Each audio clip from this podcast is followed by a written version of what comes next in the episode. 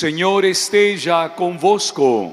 Ele está no meio de nós. Proclamação do Evangelho de Jesus Cristo, segundo Lucas. Glória a vós, Senhor. Completou-se o tempo da gravidez de Isabel e ela deu à luz um filho. Os vizinhos e parentes ouviram dizer como o Senhor tinha sido misericordioso para com Isabel e alegraram-se com ela. No oitavo dia foram circuncidar o menino e queriam dar-lhe o nome do seu pai, Zacarias. A mãe, porém, disse: Não, ele vai se chamar João. Os outros disseram: Não existe parente teu com esse nome. Então fizeram sinais ao pai, perguntando como ele queria que o menino se chamasse. Zacarias pediu uma tabuinha e escreveu: João é o seu nome. E todos ficaram admirados. No mesmo instante, a boca de Zacarias se abriu, sua língua se soltou e ele começou a louvar a Deus. Todos os vizinhos ficaram com medo e a notícia espalhou-se por toda a região montanhosa da Judeia.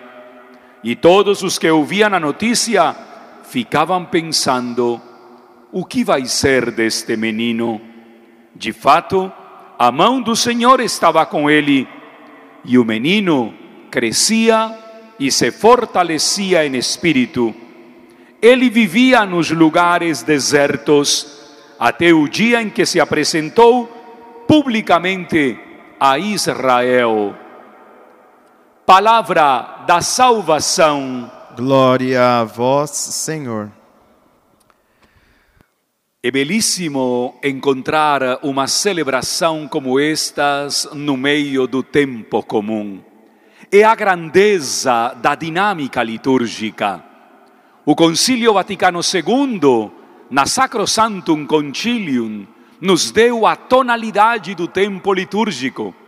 E essa tonalidade vai sendo também, muitas vezes, marcadamente e suscitadamente, de forma especial, por solenidades, por festas e por memórias.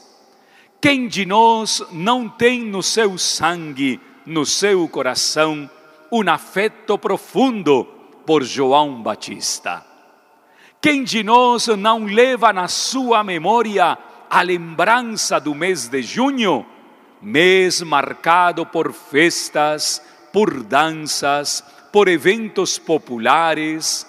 Quem de nós já não viveu intensamente as festas juninas? Pois bem, a liturgia hoje nos presenteia com a memória do nascimento desta grande figura. É o marcador e o divisor de águas do primeiro e do segundo testamento. Assim como no encontro entre Maria e Isabel há uma expressão própria tanto de Isabel quanto de Maria, assim mesmo reconhecendo o mesmo momento dinâmico apresentado por Lucas, hoje a centralidade está na vida deste menino. Voltemos um pouco à primeira leitura do capítulo 49 de Isaías. O nosso destino está nas mãos do Senhor. Os vizinhos e parentes de Zacarias e de Isabel se perguntam: o que vai ser deste menino?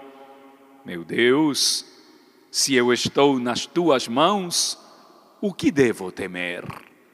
O nosso destino está nas mãos do Senhor.